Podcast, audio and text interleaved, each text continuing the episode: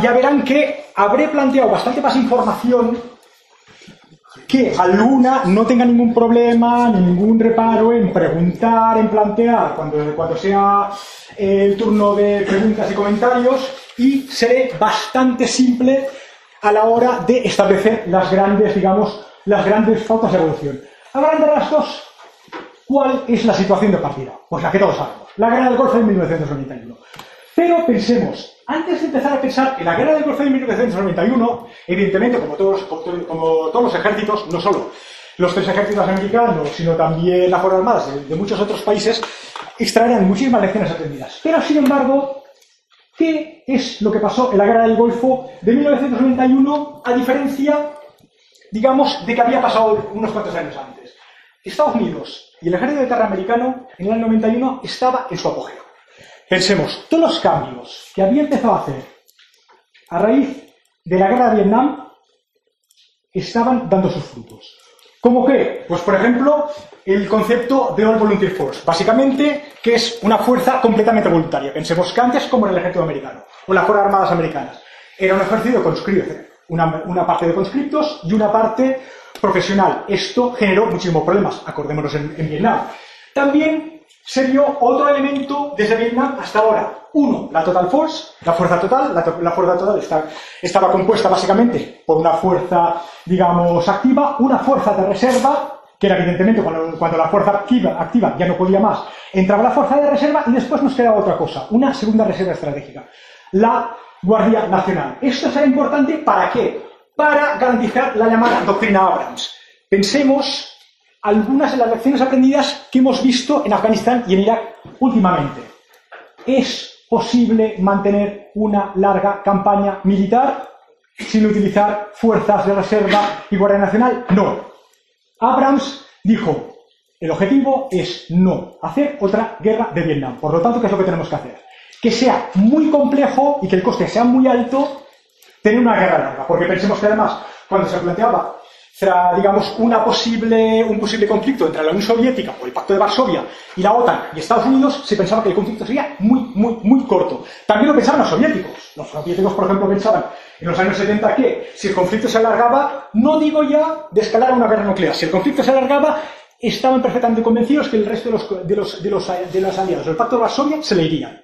Y los primeros serían, los romanos. Por lo tanto, pensemos que todo el mundo pensaba que esto sería. También, evidentemente, muchos programas de formación, de liderazgo, que cambian muchísimo, también se plantea un nuevo estilo militar, que esto podríamos hablar detenidamente, pero no nos interesa, que básicamente se intentará primar ganar la primera batalla. ¿Ganar? ¿Por qué? Porque si yo gano la primera batalla, puedo ganar la guerra. Por lo tanto, un estilo mucho más ofensivo, evidentemente. Lo que, yo, lo que ya se ha hablado antes, será los, compañeros de, de, las mesas anteriores, de la Fuerza Aérea y tal. La batalla aeroterrestre, básicamente la integración de elementos terrestres con elementos aéreos. ¿Para ¿Para qué objetivo? Básicamente dividir las fuerzas de segundo escalón, las fuerzas de ataque, etcétera, etcétera, etcétera. También, evidentemente, un elemento puramente tecnológico, los Big Five, que eran básicamente los cinco grandes programas armamentísticos. ¿Qué tenemos aquí? Pensemos que hasta los años 70, finales de los años 70, principios de los años 80, a nivel tecnológico, en algunas cosas, Rusia, perdón, la Unión Soviética, tenía la, delantera, por ejemplo, carros de combate. Pensemos, hasta que no entran los Abrams, los soviéticos se asumían que eran superiores. Los T-64, C-32, etcétera, etcétera. También los MDRS, los, los Apache, los OH-60 y los vehículos de, combate de infantería, los de caballería, los Bradley. Esto, todos estos elementos con otro elemento que no nos interesa ahora, porque ese elemento es un elemento muy tecnológico vinculado con la, con la segunda estrategia de compensación, con un elemento que básicamente establecerá las bases de una revolución de los asuntos militares. Pensemos que todos estos elementos, ¿qué es lo que hacen? que en la guerra del Golfo tengamos un ejército de tierra que, fue, que estuviera en su apogeo. Además, contra un enemigo que era no el que se había estado preparando desde siempre, pero con un enemigo que tenía doctrina soviética. En un conflicto regional, en los años 80, Estados Unidos empieza a plantear no solo ganar, digamos, conflictos, un conflicto convencional o nuclear contra la Unión Soviética, sino también un conflicto regional. Y ya uno de los, uno de los posibles escenarios regionales era precisamente será el, Golfo Pérsico. Por lo tanto, el ejército estaba en su apogeo. También otra lección aprendida es que la batalla terrestre es válida, pensemos lo que pasó con, a pesar de, todos de todas las limitaciones, también que los sistemas de armas, todos estos, eran completamente efectivos, también se había probado, y que también el adiestramiento y la preparación de la fuerza era muy, muy, muy efectiva. Pero, sin embargo, ¿cuáles serán las tendencias que establecerán los, el generalato americano? Dirán, sí, la guerra del Golfo ha sido fantástica para nosotros, pero el mundo ha cambiado, o el mundo está cambiando. Pensemos que todos los ejércitos de todos los países del mundo llegarán más o menos a similares conclusiones saliendo de distintos, digamos, de distintas teorías. Los americanos dicen que la, batalla, la, que la Tormenta del Desierto será la última gran batalla terrestre de la historia. Y que a partir de ahora los conflictos serán mucho más pequeños, mucho más localizados, mucho, con mucho más elemento insurgente, etcétera, etcétera, etcétera. Si les gustan estos temas, acuérdense, los debates sobre las nuevas guerras. En los años 90, en los debates sobre las, nuevas guerras empezaron a entrar en todos los hasta incluso en la universidad. Y básicamente, ¿qué es lo que decían? Que, el entorno estratégico, ¿qué será? Pues evidentemente habrá muchos estados débiles, fallidos, en descomposición, disputas por recursos naturales, rivalidades étnicas y religiosas, catástrofes medioambientales, movimientos migratorios incontrolados, presiones demográficas, etcétera, etcétera, etcétera. Como pueden ver, estas amenazas o estos riesgos son estrictamente militares. Evidentemente no. Sin embargo, se asumía que para gestionar estos riesgos, el elemento militar era necesario, pero no era el principal. Por lo tanto, el ejército de, el ejército de tierra americano, la fuerza, el resto de las fuerzas armadas también lo plantean, plantean las operaciones que no son guerra, los Other Operations Out. Que esto básicamente tiene una continuidad terrenal con las llamadas SASO de los años 70-80, pero bueno, pensemos que eran operaciones no bélicas. Y después también se plantea, lo que pasa es que en el año 93 esto se lo cargan adversarios con armamento tecnológicamente avanzado. Aquí no se hablaba de ningún país, pero las tendencias decían, puede ser una China en el futuro, puede ser una Rusia reconstituida, etcétera, etcétera. Porque pensemos, justo después del fin de la guerra del Golfo, nadie creía, perdón, nadie creía, muchos, mucha gente del Pentágono creía todavía que la Unión Soviética, o Rusia en este caso, ya, a, raíz a partir del 31 de diciembre de 1991, que podía ser una amenaza todavía convencional evidentemente nuclear. Por lo tanto, mantener esto. Por lo tanto, evidentemente, con todo esto tendrían más o menos lo que era el dominio de todo el espectro. Ya veremos que el dominio de todo el espectro será el mantra que tendremos en todos los años 90, años 2000 hasta ahora más o menos. Pensemos que después, y también pensarán otra cosa, que había una revolución técnico-militar que básicamente convertiría en obsoleto todo, todo el armamento existente y el que estaba entrando en, servicio en aquel momento. ¿Por qué? Sobre todo, es decir, sistemas pues, más letales, capacidades de decisión, precisión de los digamos, de, las, de, las municiones, digitalización, digitalización de las unidades, ya veremos que el tema de la digitalización será muy importante. ¿Por qué? Porque esto será la base de la transformación del ejército durante unos cuantos años, más o menos hasta el 99. Evidentemente, la capacidad de, hacer operaciones, lo que todavía no eran operaciones basadas en efectos, pero que después eran operaciones basadas en efectos, invisibilidad, etcétera, etcétera, etcétera. Y esto estará en base de una tecnología integradora. ¿Qué años después? ¿Qué será? El llamado sistema de sistemas. ¿Base para qué? Para la guerra en red. Acuérdense todo esto, en, la guerra del Golfo de, del Golfo del, 2003, esto volverá a salir. Y de todo esto, ¿qué es lo que permitirá? Que pequeñas unidades furtivas pueden desplegarse por, por, por territorios y líneas de frente definidas, etcétera, etcétera, etcétera. Por lo tanto, lección, o digamos, ¿Qué significa? Que el ejército actual, tal y como estaba planteado, el ejército que había salido de la Guerra Fría, era completamente irrelevante. Por lo tanto, ¿qué se tenía que hacer? Cambiarlo completamente.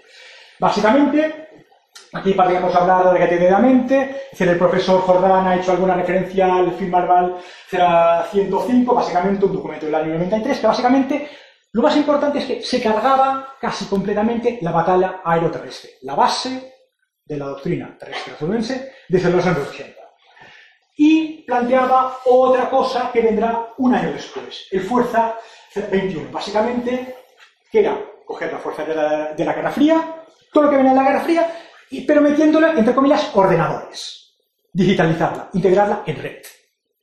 Pensemos al final, pues eso, ya veremos alguna cosa. Y esto tendría que ser la base del llamado Army After Next, que básicamente tenía que empezar a generarse en el 2016, que tenía que ser el ejército del futuro.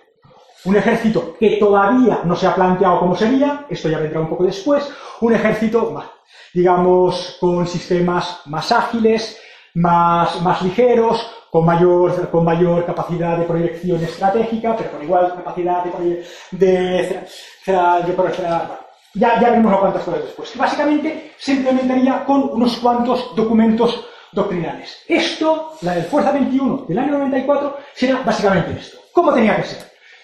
Lo que se ha dicho muchísimas, muchísimas, muchísimas veces con gran movilidad estratégica y táctica, con que fuera el ejército modular, con gran potencia al fuego, que evidentemente fuera con gran conectividad, con, una doctrina completamente flexible. ¿Para qué? Para poder combatir en todos, los, en los espectros de las operaciones y que evidentemente pudiera dominar todos los espectros de las operaciones. Por lo tanto, tenía que cambiarse ¿qué? Organización, a hacer unas divisiones completamente distintas, que era la llamada división 21. No entraremos en esto, básicamente era cambiar, cambiar, cambiar bastantes cosas a nivel doctrinal, evidentemente, centrarse en operaciones numéricas, y a nivel material era, empezamos con cosas básicas, mientras vamos desarrollando lo que será la base del ejército del futuro. Y al final, las cosas básicas eran digitalizar las fuerzas heredadas, Abrams con GPS, Abrams integrados en red, etcétera, etcétera, etcétera, más dos nuevos sistemas, Comanche, el helicóptero y el Crusader como sistema de artillería. Que eran estos dos. Esto es el, el Comanche y el Crusader como sistema de artillería. Básicamente, claro, esto está muy bien cuando planteas las cosas a nivel específico, pero unos cuantos años después, ¿qué es lo que pasará?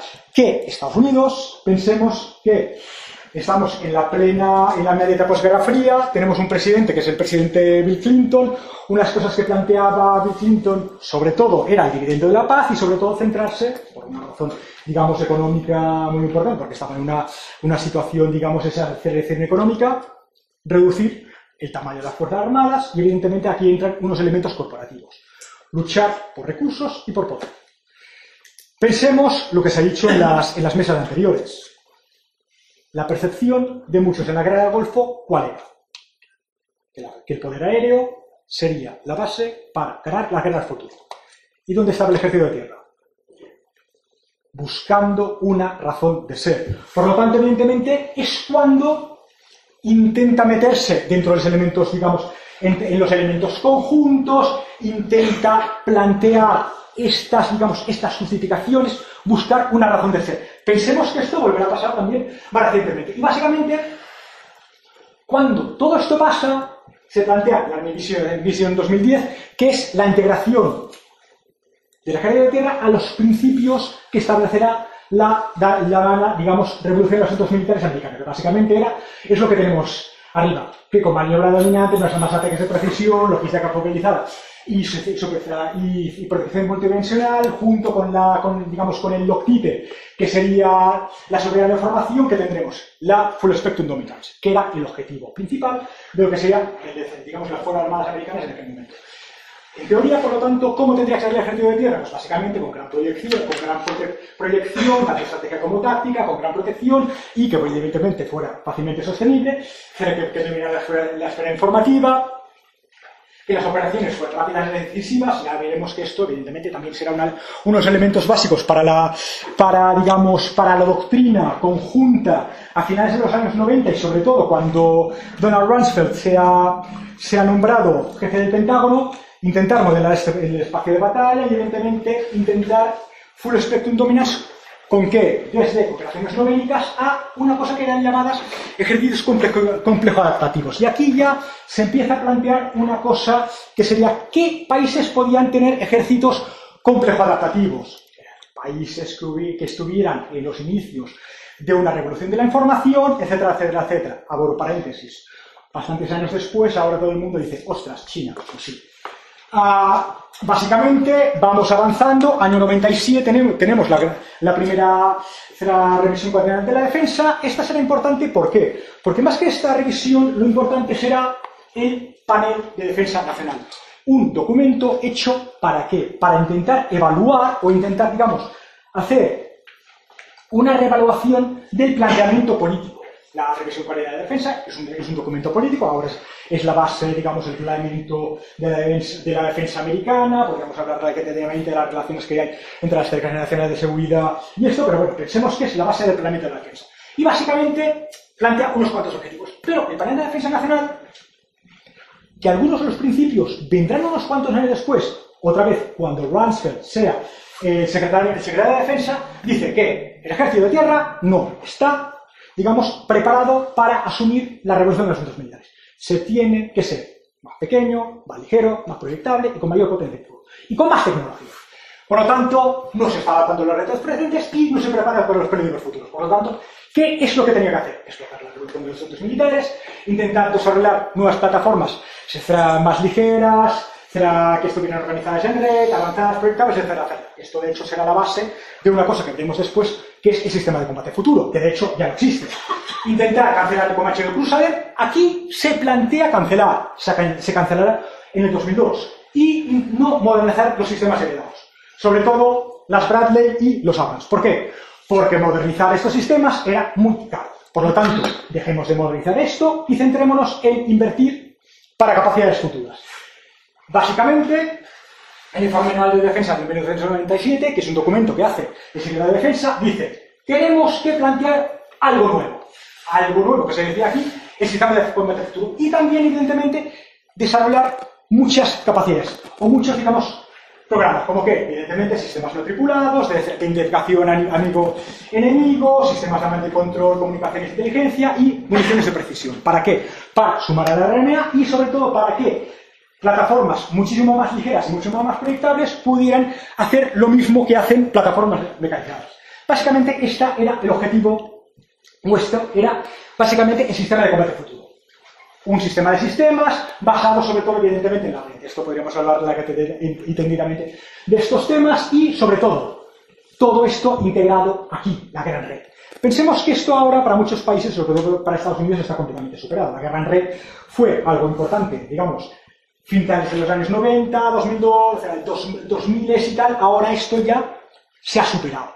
¿Por qué? Porque la capacidad de integración tecnológica ya, ya existe. Lo que pasa que, bueno, ya veremos, ya veremos después que esto también genera sus propios problemas. Y básicamente, esto se plantea y tal. Sin embargo, llega 1999 y tenemos un problema muy gordo. En las mesas anteriores se ha hablado de Kosovo. Podemos hablar si, si Kosovo fue ejemplo de poder aéreo o no. Lo que sí que sabemos es que en el caso del ejército de tierra americano fue un problema. ¿Por qué? Porque básicamente ellos tenían que desplegar una fuerza mecanizada y fue un auténtico cachondeo. ¿Por qué se puede decir de otra manera? Fue un cachondeo. ¿Por qué?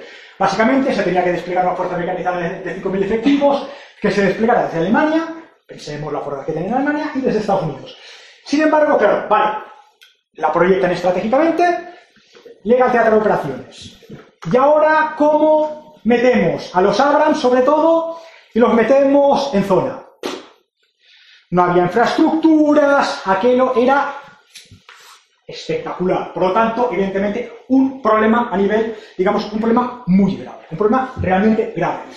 No había aeropuertos preparados, ¿para qué? Para los C5, los primeros C17, etcétera, etcétera, etcétera, las infraestructuras no las había y evidentemente la huella logística, los grandes, los, grandes requerimientos logísticos. Por lo tanto, la proyección fue lenta, la puesta en orden de combate fue muy difícil, el sostenimiento fue difícil, la, la, operatividad fue muy baja, por ejemplo, casos, por ejemplo, típicos de que, la disponibilidad de los, de los Apache era bastante baja, etcétera, etcétera. Y por lo tanto, al final, fueron irrelevantes para la situación final de ser.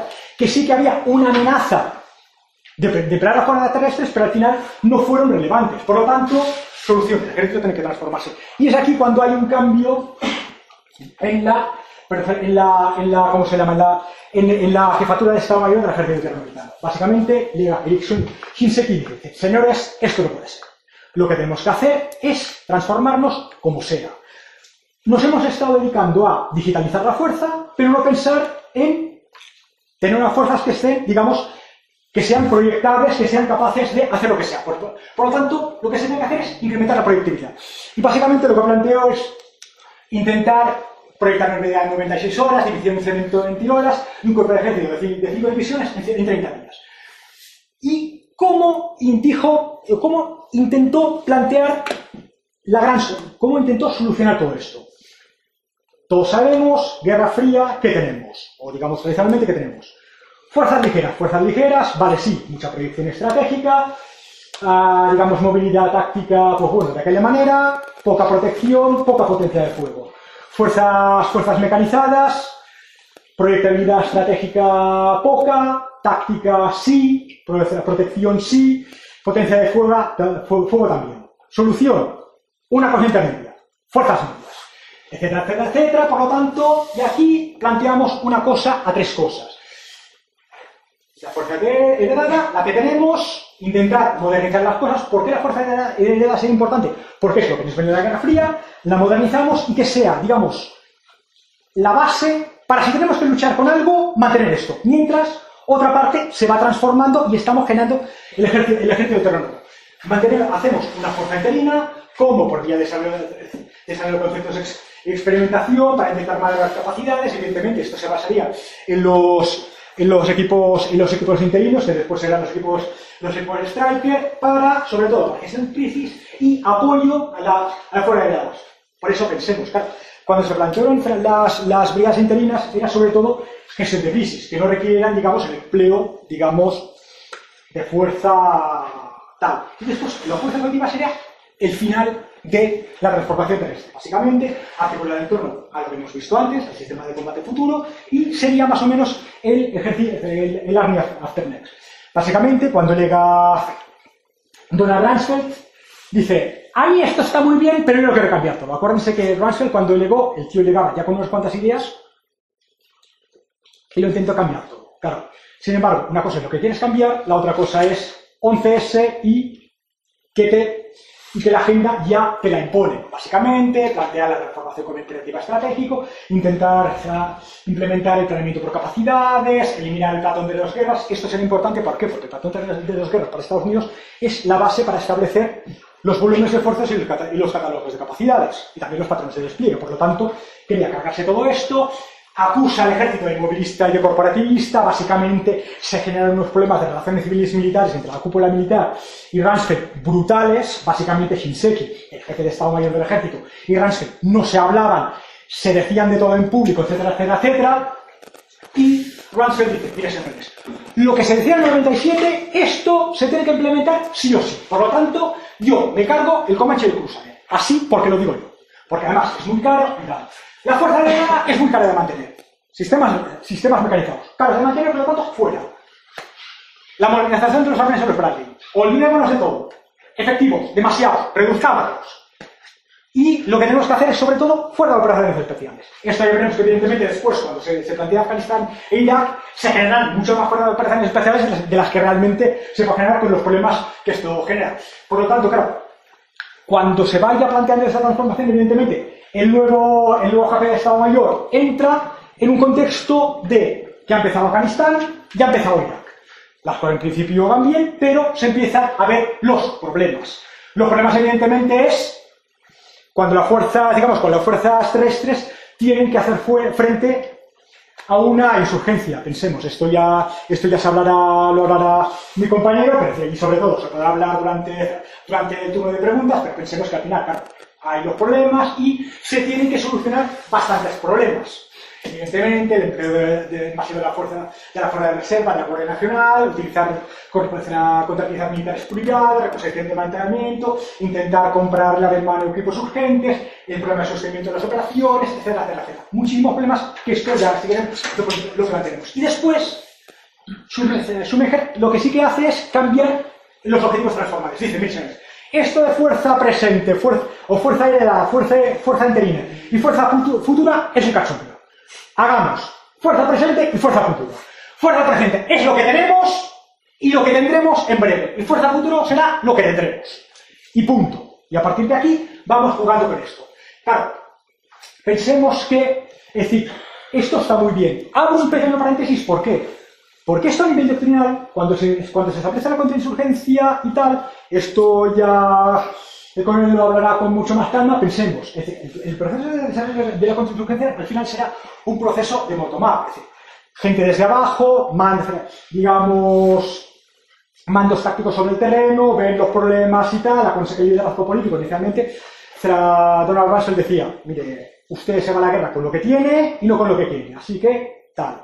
Además, hay una, insurgencia, aquí no hay nada etcétera, etcétera, etcétera. Sin embargo, la realidad, a ver, la realidad era la que era, y, y después, lo que, sí que, lo que sí que hay también, que este proceso desde abajo arriba, también había otros elementos, evidentemente, acuérdense David Petreus, que al final muy conocido, será muy conocido por bastantes cosas y tal, al final lo que quería era cambiar, entre comillas, el, estilo militar. Esto podríamos hablar, hablar detalladamente, pero bueno, pensemos que los elementos insurgentes se, se van considerando, sobre todo, tras el nombramiento de Robert Gates, es decir, que ya va, va, cambiando completamente los objetivos de la transformación y ya todo esto que planteamos de transformación, objetivos la fuerza presente y fuerza futura, ya se va cambiando, etcétera, etcétera, etcétera. Pero pensemos quizá algunos de los problemas.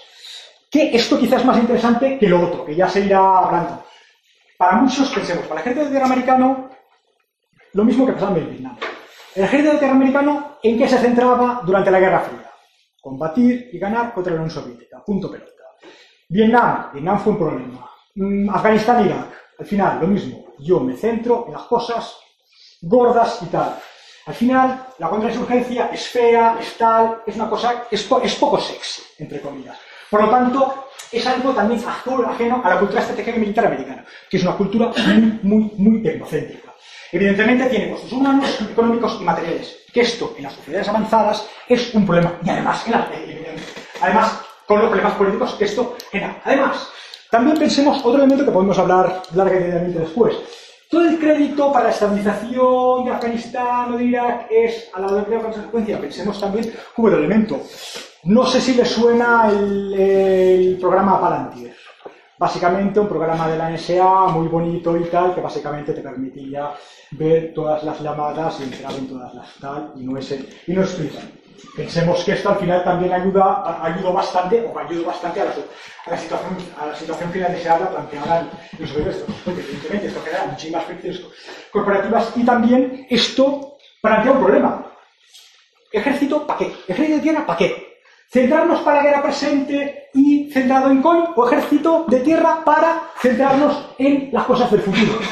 Cuando entra Robert Casey, se encuentra con, una, con, una, con esta situación y además con un problema real, un problema de una fuerza agotada tras años de guerra. Por lo tanto, evidentemente, se dilemaban los despliegues, las rotaciones era difícil de mantenerlas, la, la, y el adiestramiento, evidentemente, iba, iba disminuyendo, las fuerzas para las contingencias iba disminuyendo y esto es un problema estratégico. ¿Por qué?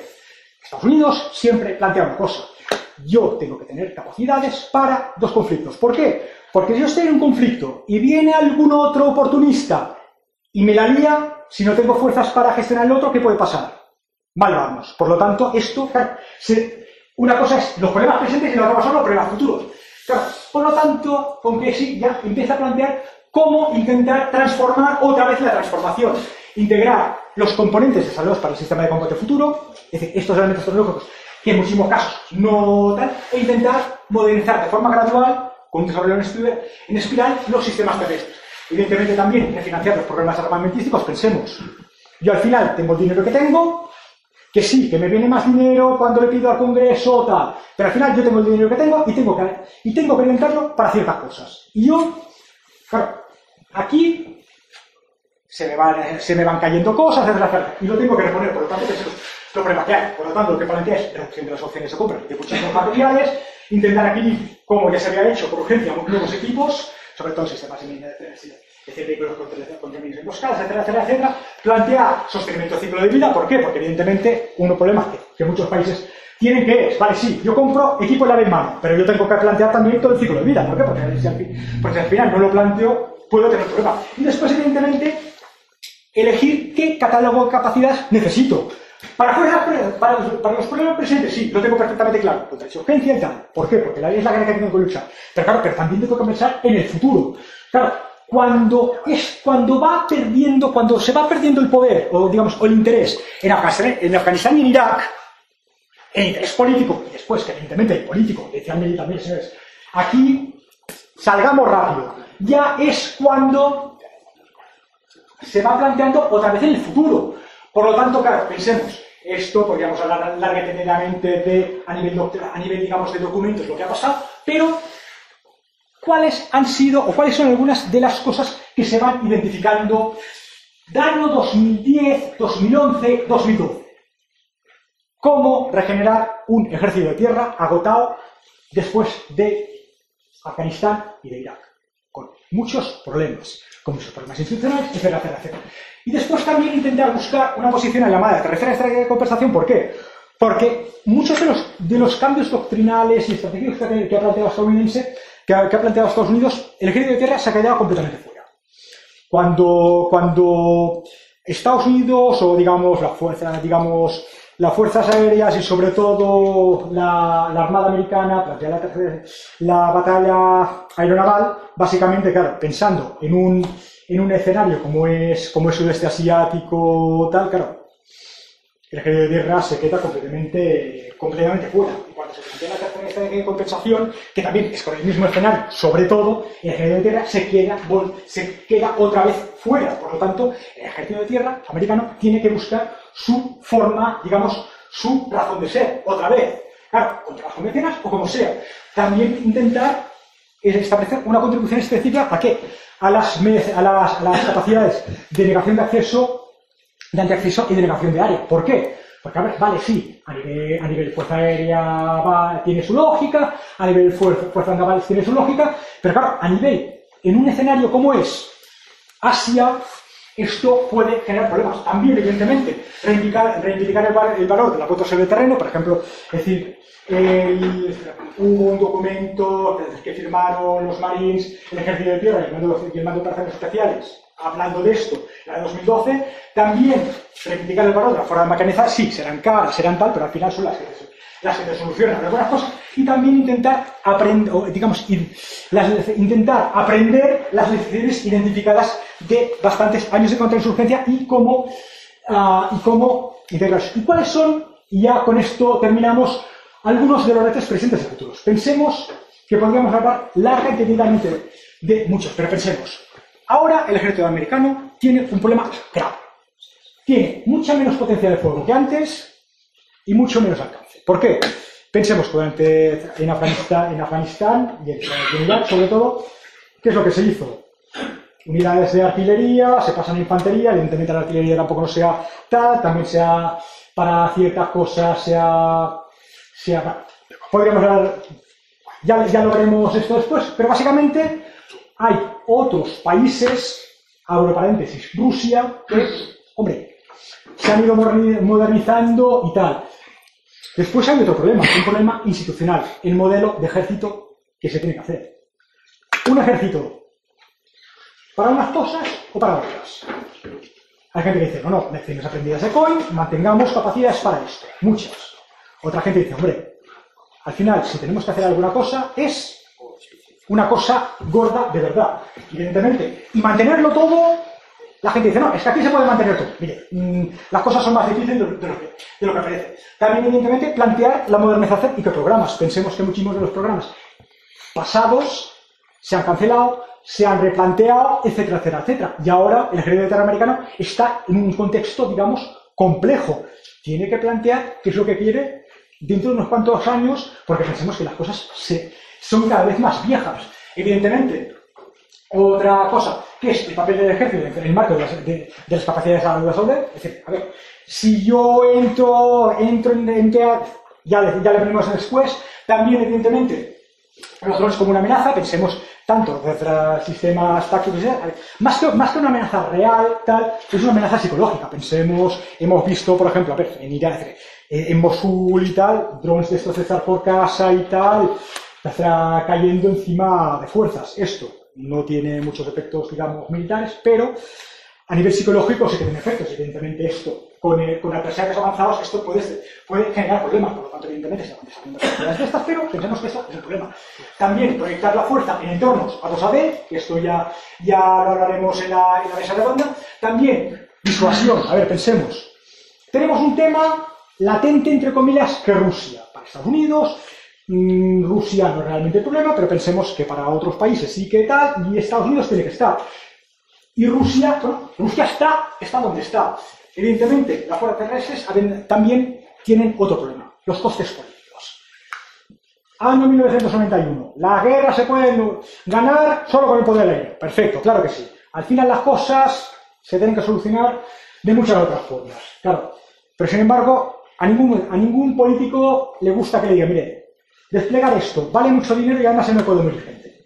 Porque pensemos que, a ver, al final el político piensa a 4 o 5 años vista, o hasta incluso piensa en, el siguiente país. Por lo, tanto, pensemos esto, los problemas que tiene. Evidentemente, las fuerzas terrestres, sobre todo, claro, tiene, tiene una buena legislación importante.